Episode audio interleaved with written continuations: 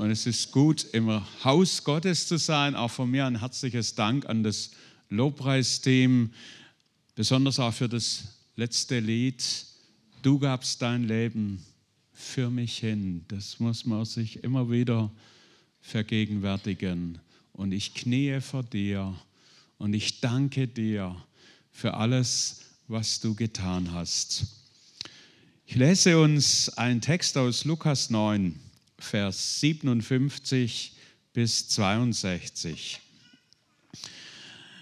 Es geschah aber, als sie auf dem Weg dahin zogen, da sprach einer zu ihm, ich will dir nachfolgen, wohin du auch gehst, Herr.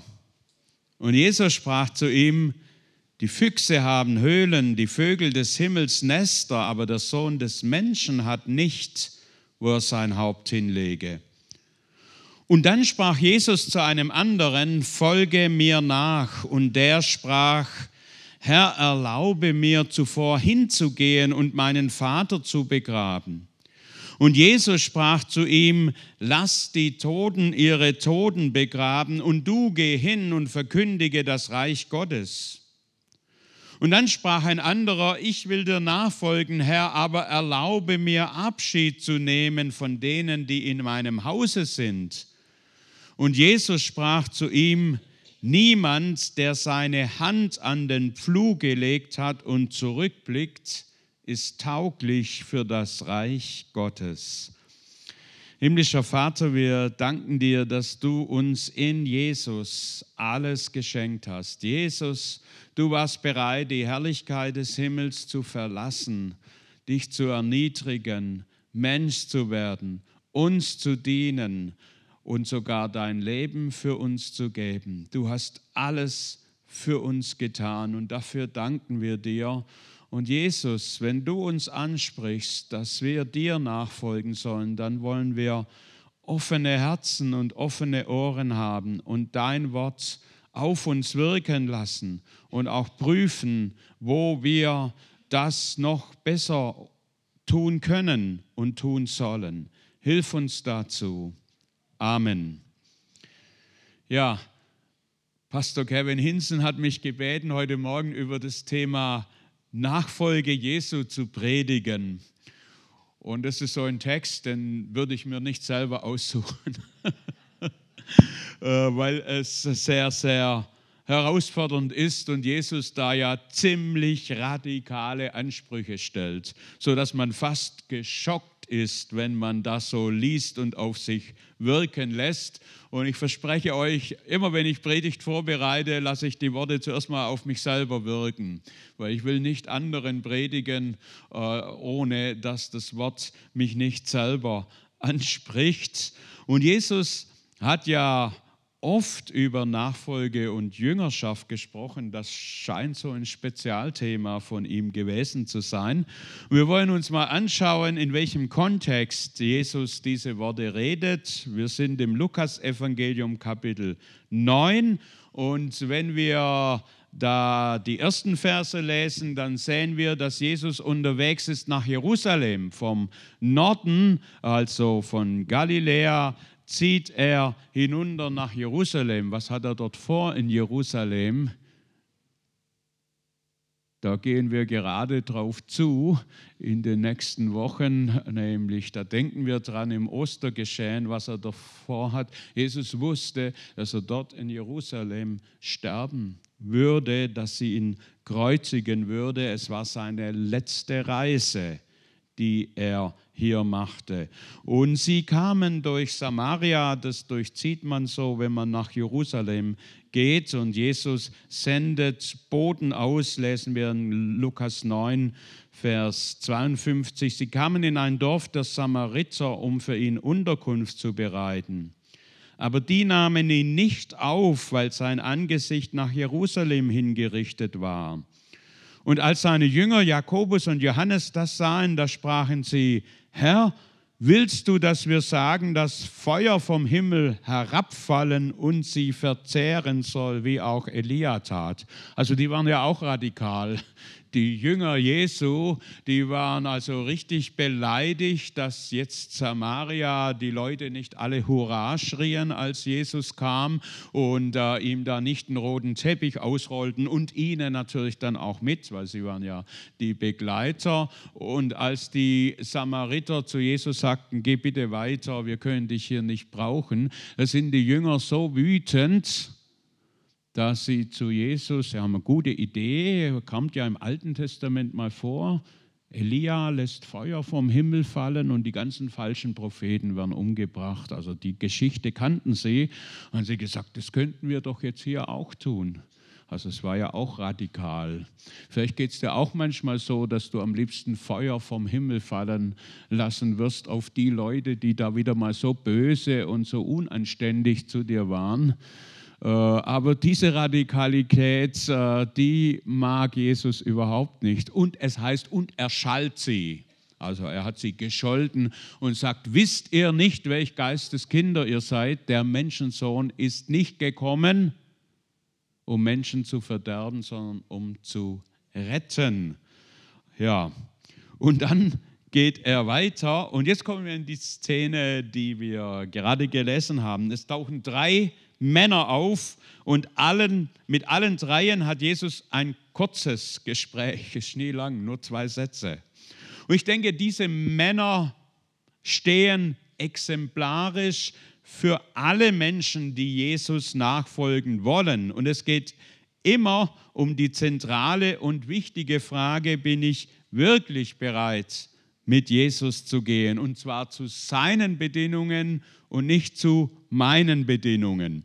Und so lasst uns die erste Begegnung anschauen. Es geschah, als sie auf dem Weg dahin zogen, da sprach einer zu ihm, ich will dir nachfolgen, wohin du auch gehst, Herr. Und Jesus sprach zu ihm, die Füchse haben Höhlen, die Vögel des Himmels Nester, aber der Sohn des Menschen hat nicht, wo er sein Haupt hinlege.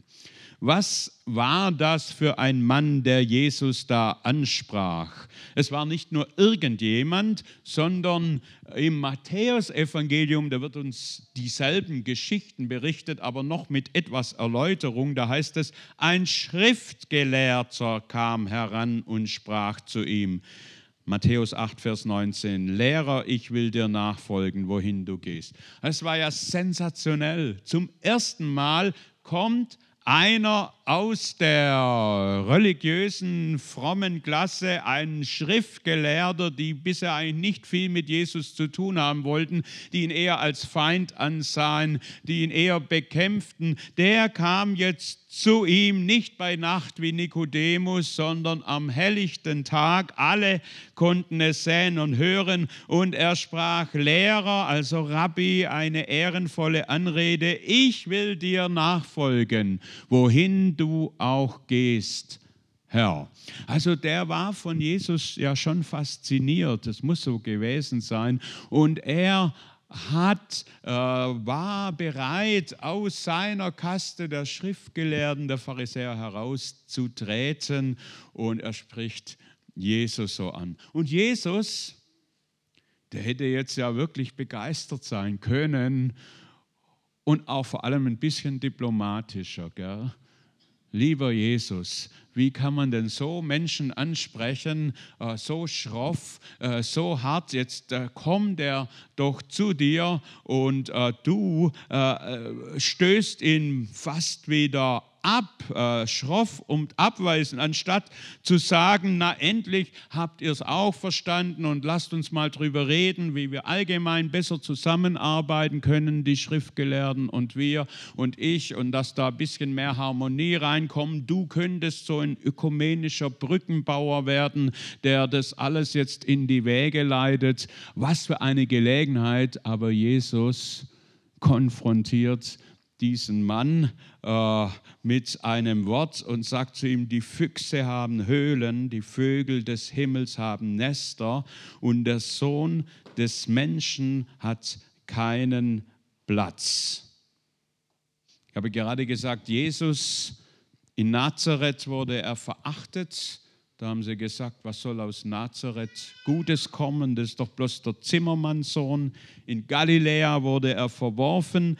Samaria hat ihn nicht aufgenommen, wie wir es gerade gesehen haben. Und Jesus zog eigentlich umher wie ein Heimatloser, wie jemand, der keine feste Bleibe, keinen Wohnort, kein, äh, manchmal habe ich fr früher, wo ich so überlegt habe, was entspricht Jesus am besten, habe ich gedacht, eigentlich ist er wie so ein Ranger, äh, mit dem Unterschied, dass die Ranger ja dann meist doch ein Quartier haben und ein Haus, aber er hat gar nichts gehabt. Er zog immer weiter. Er konnte nur da aufgenommen werden, wo Leute sagten, kehr ein, keinen festen Wohnort. Jesus sagt sogar, die, die, die Füchse und die Vögel, die haben ihre Gruben, die haben ihre Nester, die haben einen Platz, wo sie hinfliegen. Könnt ihr jetzt im Frühling beobachten, äh, die Vögel, wie sie dann auch wieder ihre Nester bauen und äh, sich da viel Mühe geben und die Jungen aussehen. Jesus sagt, ich habe nicht mal das. Wenn du mir ganz nachfolgen willst, dann bedeutet es, dass du bereit sein musst, alles aufzugeben, alle Sicherheiten, die du bisher noch hast und in ein Leben der Abhängigkeit, der Unsicherheit, der völligen Abhängigkeit von Gott dem Vater zu gehen, was bedeuten kann, dass das sogar mit Leiden äh, verbunden ist, äh, bis hin zum Tod. Petrus hatte mal, als Jesus wieder seinen Jüngern lehrte, was es bedeutet, seinem engsten Jüngerkreis, und er ihnen dann sagte, es wird der Tag kommen, da werdet ihr mich alle verleugnen, da werdet ihr mich stehen lassen. Und Petrus konnte das kaum ertragen, diese Worte, und er sagte sofort, ja, wenn die alle dich verleugnen, ich ganz bestimmt nicht. Ich bin dir treu bis zum Tod. Und dann sagt Jesus zu ihm, ehe der Hahn kräht, wirst du mich dreimal verleugnen und ihr wisst, wie die Geschichte ausgegangen ist. Sogar vor dieser Magd sagt er, ich kenne den gar nicht. Und er verflucht sich und man weiß nicht genau, aber auch noch Jesus verflucht und sagt, ich weiß nicht, wer das ist. Und dann kräht der Hahn und Jesus wird gekreuzigt und Petrus dachte, jetzt ist aus. Und dann, das ist auch eine extra Predigt für sich, stellt Jesus ihn wieder her, dort am See Genezareth und fragt ihn dreimal, Simon Petrus, hast du mich lieb? Um das geht es letztendlich, auch wenn du mal versagt hast. Das kommt bei jedem vor, bei mir auch. Dann wirft uns Gott nicht weg und Jesus, sondern er fragt, hast du mich lieb? Und du sagst, ja, ich hab dich lieb. Und dann geht es weiter. Über Petrus wird dann berichtet, dass er sich in Rom befand und es war die große erste Christenverfolgung unter Kaiser Nero, der die Christen für alles verantwortlich machte, was im Reich schief lief. Ähm, und die waren der Sündenbock für alles. Und es kam eine wirklich brutale Verfolgung, die ich jetzt nicht im Detail aufzählen muss, was die mit den Christen gemacht haben. Äh, und äh, dann berichtet uns die Überlieferung, dass die Gläubigen zu Petrus sagten, fliehe aus Rom, sonst wirst du auch noch umgebracht und wir brauchen dich noch, auch die anderen Gemeinden. Und Petrus macht sich auf den Weg aus Rom heraus. Ähm, und dann äh, berichtet uns die Überlieferung, begegnet ihm auf einmal ein Wanderer und er erkennt ihn nicht gleich und dann merkt er es, das ist ja Jesus. Und dann fragt er diesen Jesus, wohin gehst du, Herr? Kuvadis, das ist dann auch als Roman, geschichtlicher Roman geschrieben worden und mehrfach verfilmt worden.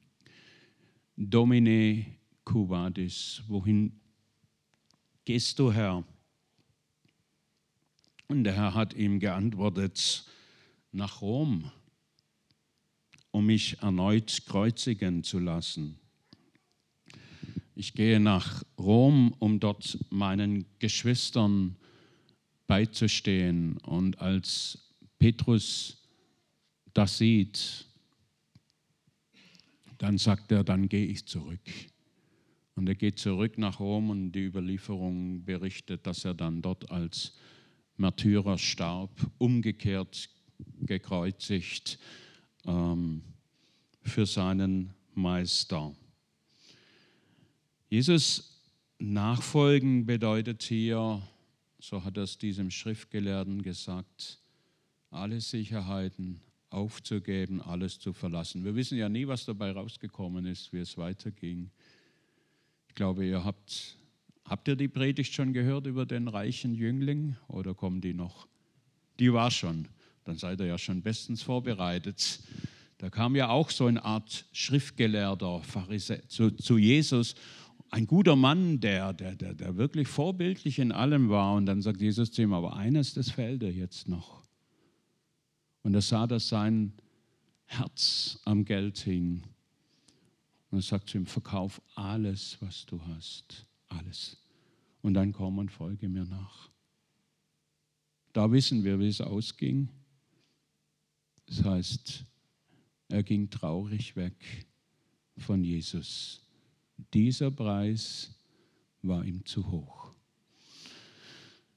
Wie es hier ausging, wissen wir nicht. Jetzt kommt der nächste da kam nicht einer zu Jesus, sondern da sprach Jesus einen an. Also da gibt es unterschiedliche Varianten, sehen wir. Jesus sprach zu einem anderen, folge mir nach. Und der sprach, Herr, erlaube mir zuvor hinzugehen und meinen Vater zu begraben. Und Jesus sprach zu ihm, lass die Toten ihre Toten begraben und du geh hin und verkündige das Reich Gottes. Und wieder wenn wir in das Parallelevangelium Matthäus schauen, dann sehen wir, wird etwas mehr beschrieben über diesen, den Jesus jetzt ansprach. Da heißt, ein anderer von seinen Jüngern sprach zu ihm, Herr, erlaube mir zuvor hinzugehen, meinen Vater zu begraben. Also das war bereits jemand, der mit Jesus unterwegs war, der ein Nachfolger war. Und Jesus spricht ihn jetzt nochmal an und sagt, du, mit dir möchte ich noch was bereden. Folge du mir nach, nochmal anders, als du es bisher tust. Und der sagt, ja, das möchte ich tun, aber erlaub mir, noch meinen Vater zu begraben. Das ist jetzt, äh, da gibt es jetzt unterschiedliche Auslegungen, aber das spielt im Endeffekt keine Rolle. Manche sagen, ja, der Vater ist jetzt gerade gestorben und er möchte ihn beerdigen. Äh, und andere Ausleger sagen, das ist so eine Redewendung. Ähm, ich folge dir danach, wenn mein Vater mal gestorben ist, dann bin ich bereit. Es spielt jetzt äh, keine Rolle, ob wir die oder die Auslegung, es geht immer um dasselbe Prinzip dieser selbst wenn er gleich gestorben ist, hatte das bedeutet, der Mann tritt in das Erbe ein, vielleicht auch in das Geschäft des Vaters und es geht so weiter wie bisher für ihn. Aber Jesus sagt zu ihm, nee, für dich ist jetzt ein neuer Abschnitt geplant, dass du hier auch, jetzt geht es wieder um Sicherheiten, heraustrittst aus dieser Sicherheit, die du hast, in der Familie deines Vaters, in dem Besitz deines Vaters, in dem Geschäft deines Vaters. Ich möchte, dass du da herausgehst und alles verlässt. Ich denke da, ähm, als dieser Fischzug des Petrus war, das erste Mal, dass Petrus so erkannt hat, wer da im Boot saß. Und dann spricht Jesus Petrus an, ich will euch zu Menschenfischern machen. Und dann heißt es, und sie verließen alles, was sie hatten, die Fische, die sie gerade gefangen hatten, und sie folgten Jesus nach. Zachäus an der Zollstation, in dem Jesus-Film wird es ja so schön gezeigt, wo Jesus ihn dann anredet, Matthäus oder auch genannt. Äh, und er springt auf und geht mit Jesus. Jesus wollte ihn da herausholen.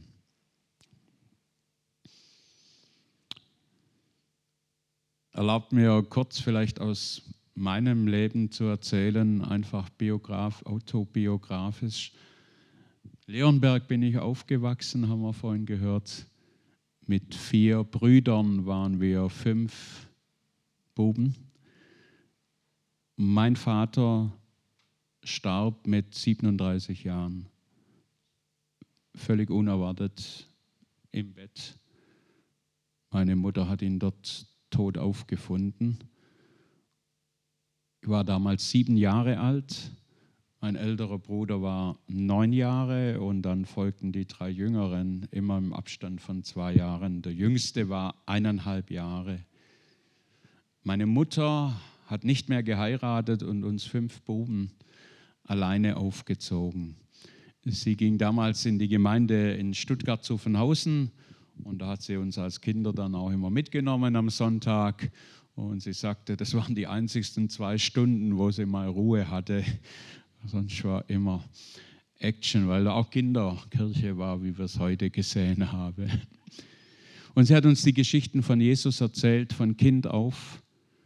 Und für mich war immer klar, schon von Kind auf, ich habe einen himmlischen Vater, der kümmert sich um alles, auch wenn ich keinen irdischen mehr habe habe dann nach der Schule eine Ausbildung als Bankkaufmann gemacht und äh, bei der Leonberger Bausparkasse damals noch, die es heute nicht mehr gibt.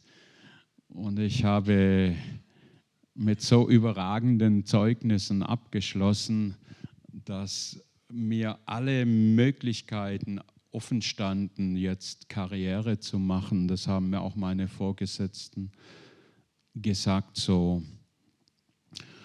Und eigentlich, der ich aus wirklich, aus wirklich Armut gekommen bin, hatte jetzt all das, was man sich so wünscht. Ein Auto hatte ich auch schon und äh, guter Verdienst und beste Möglichkeiten. Und in dieser Zeit kam immer wieder das Wort Gottes zu mir, was nützt es einem Menschen, wenn er die ganze Welt gewinnt und am Ende Schaden an seiner Seele nimmt. Und es war so stark äh, zu mir, dass ich schließlich sagte zu Gott, ich möchte dir ganz dienen, tu irgendetwas, dass das geschehen kann. Solche Gebete erhört der Herr gerne und manchmal auch auf dramatische Weise. Bei mir war es so, dass ich beim Klettern einen Unfall hatte. Also ich habe damals noch die Felsen hochgestiegen und mir dabei ähm, einen Rückenwirbel, Lendenwirbelknochen angebrochen habe und dann im Krankenhaus lag, drei Wochen flach und zunächst mal dankbar war, dass ich nicht gelähmt war. Ähm, und als mich dann mein Pastor besuchte, Herbert Roos war das damals, dann habe ich zu ihm gesagt, ich möchte gerne Gott ganz dienen.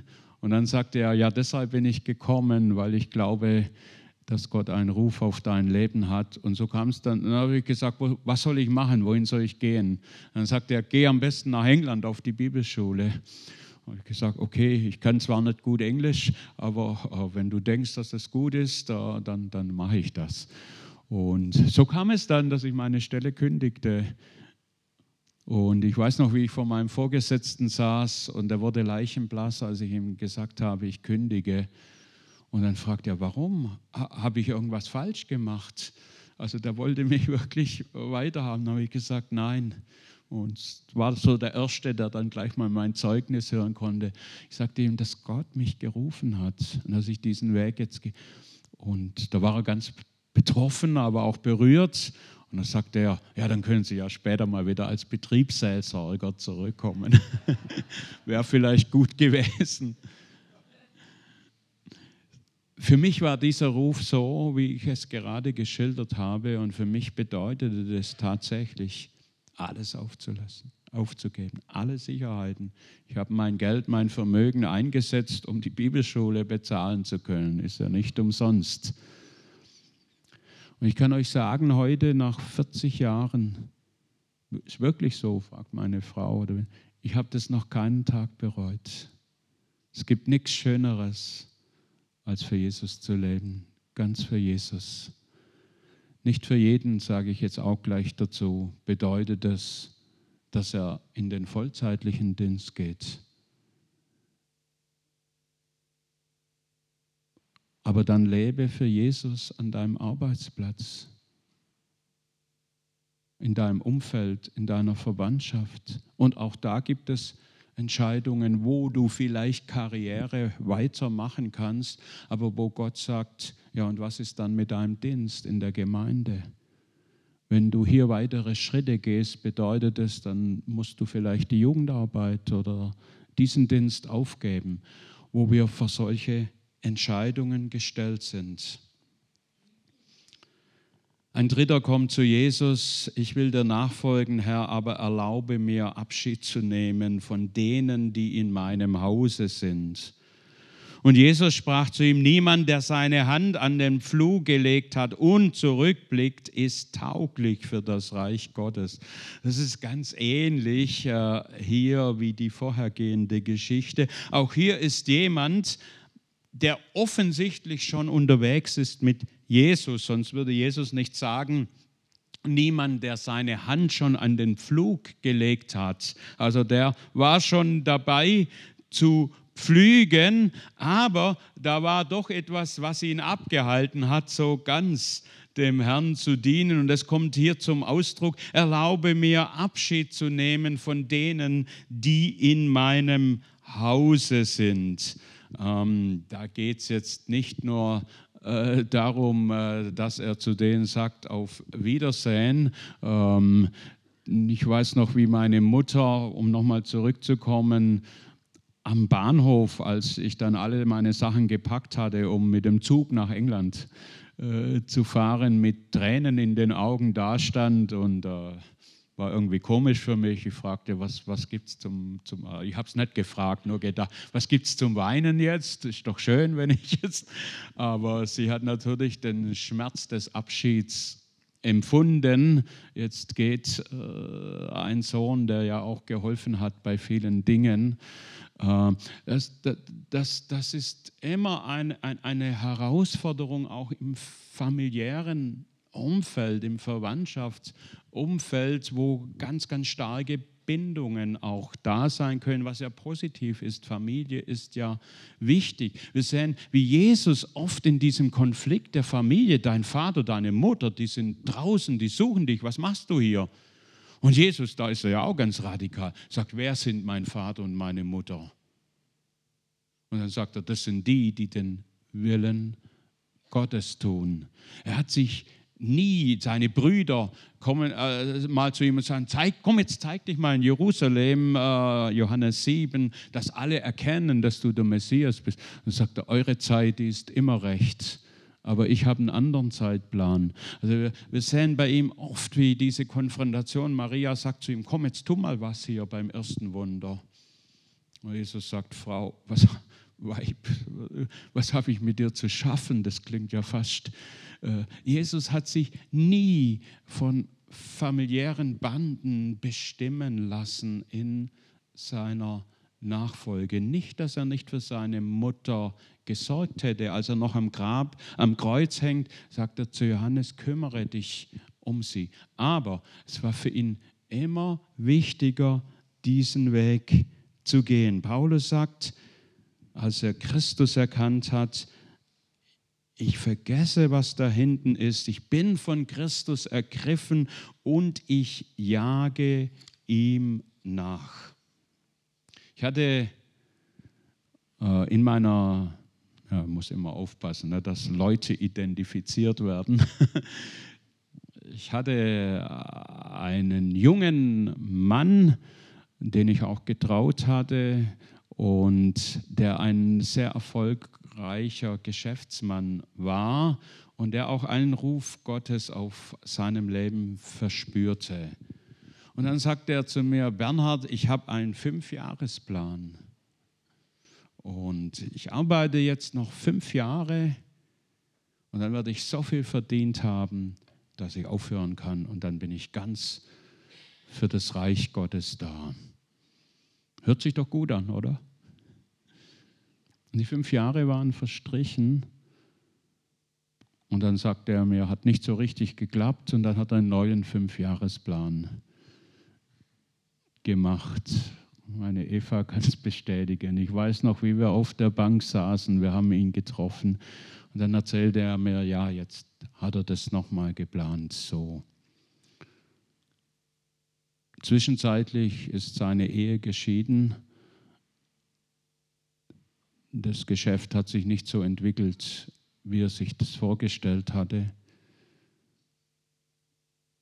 Und die Berufung, die Gott auf sein Leben gelegt hatte, ich habe heute jetzt keinen Kontakt mehr zu ihm, er ist auch weggezogen, weiß ich nicht, ob die sich erfüllt hat.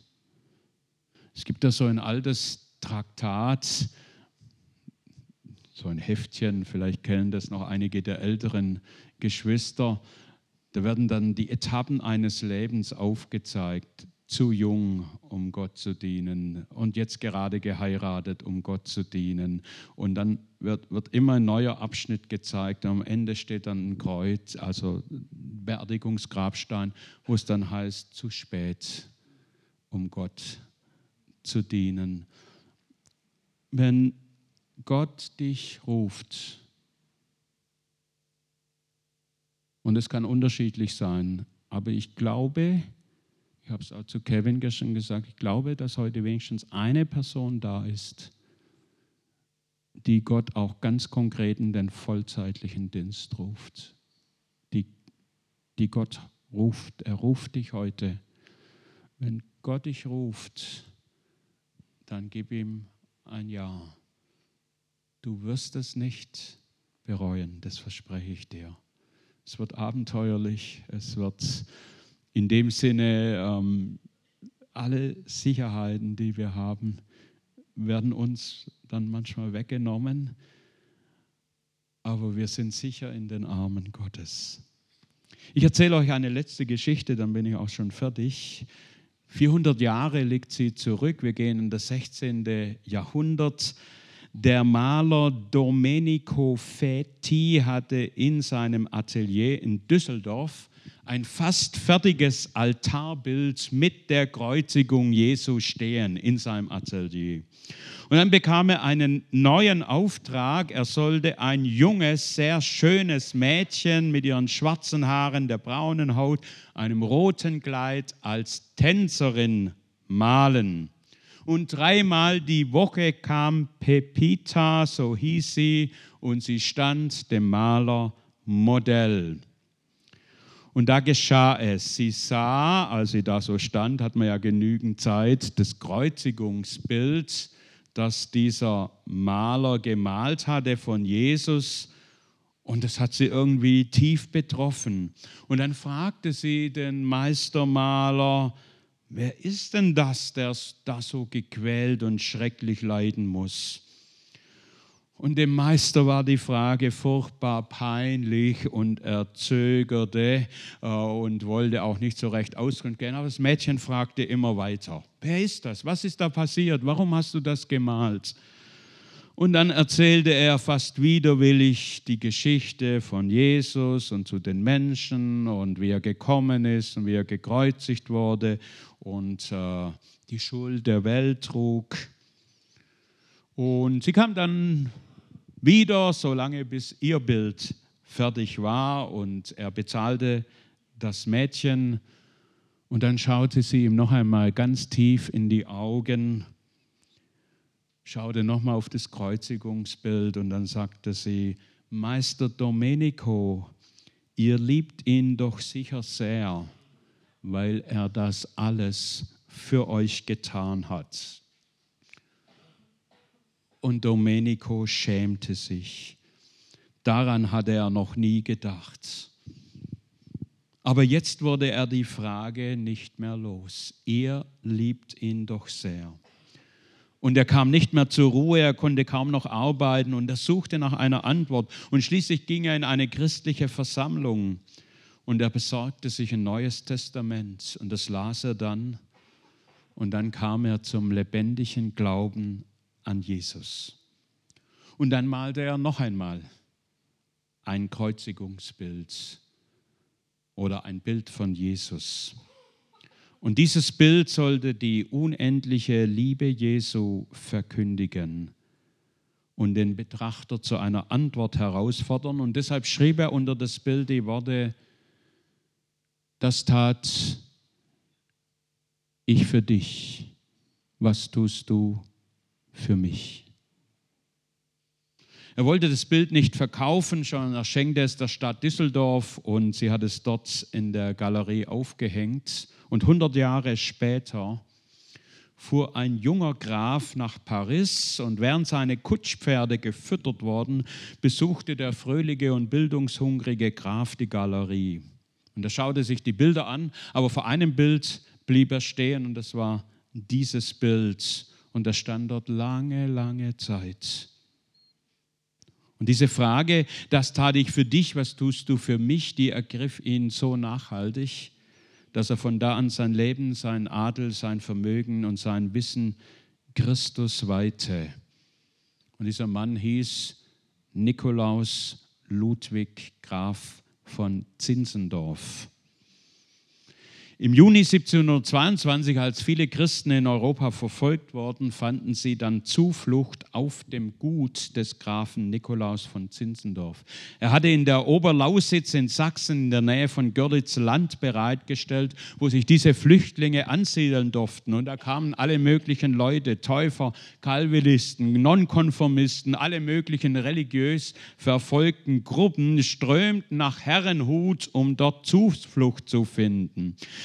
Der Graf, der war erst 22 Jahre alt und die meisten Mitglieder der Gemeinschaft waren auch jung und sie waren vor Verfolgung von der katholischen Kirche, von Behörden geflohen. Und am Anfang, weil das ja ganz unterschiedliche Glaubensrichtungen trotzdem waren, da stritten sie über Lehrfragen und Glaubensdogmen wie Taufe, was ist die richtige Form, Prädestination, Heiligkeit und viele andere Dinge, bis der Graf sie ermutigte, sie sollen sich jetzt nur noch auf die Liebe Jesu konzentrieren konzentrieren. Er erinnerte sie daran, dass im Kreuz in Jesus äh, all das äh, nur zweitrangig ist. Und dann beschlossen sie, den Herrn im anhaltenden Gebet zu suchen. Am Dienstag, den 5. August 1727, verbrachte Zinzendorf die ganze Nacht in Gebet, in Wache und Gebet. Herrenhut bedeutet unter des Herrn Hut. Mittwoch, dem 13. August, beim Abendmahl, als sie miteinander feierten, fand eine so starke Ausgießung des Heiligen Geistes statt, dass sogar Menschen, die im Umkreis von zehn Kilometern auf den Feldern arbeiteten, unter dem Geisteswirken zu Boden fielen. Solche Berichte gab es immer wieder in Erweckungszeiten, dass die ganze Gegend von Gottes Heiligkeit durchdrungen und erfüllt war. Was da geschieht, die Erweckung in Wales und andere, das ist unglaublich.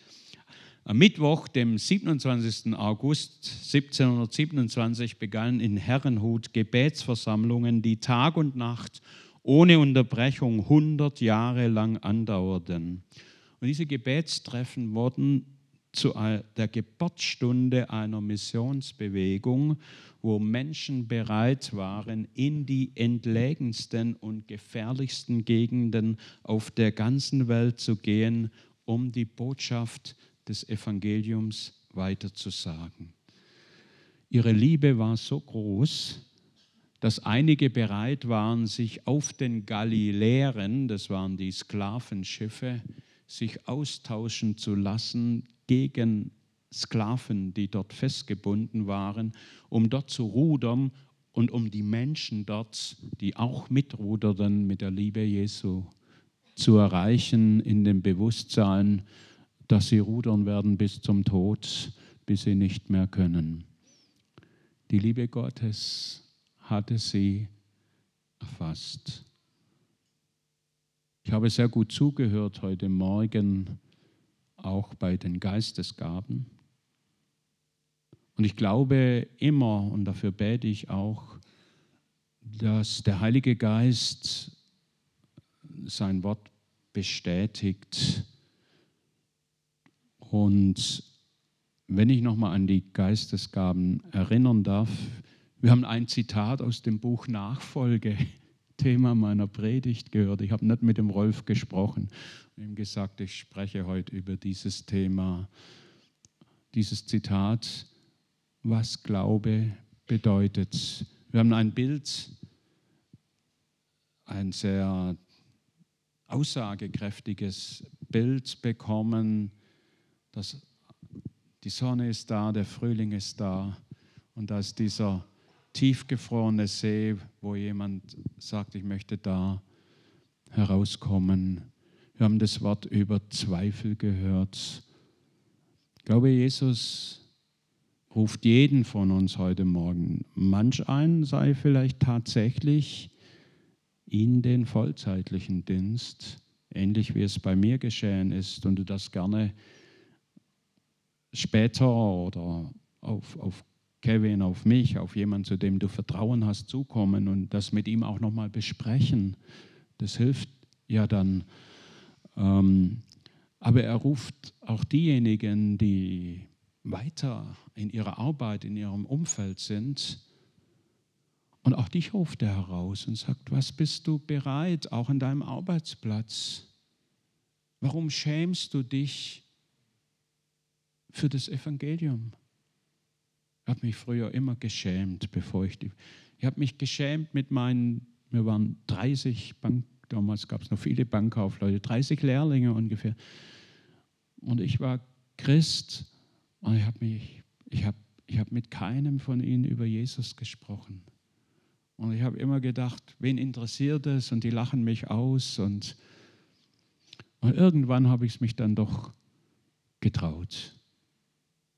Und ich war völlig überrascht, wie offen meine Mitlehrlinge waren.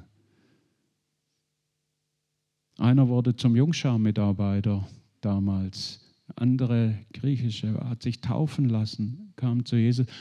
Und ich habe gedacht, warum war ich so ängstlich? Warum habe ich nicht geredet?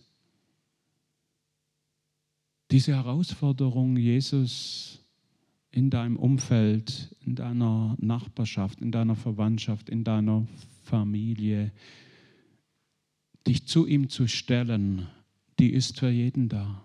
Jesus sagt, wer mich vor den Menschen verleugnet, den werde ich auch vor meinem himmlischen Vater verleugnen. Wer mich vor den Menschen bekennt, den werde ich auch vor meinem himmlischen Vater bekennen.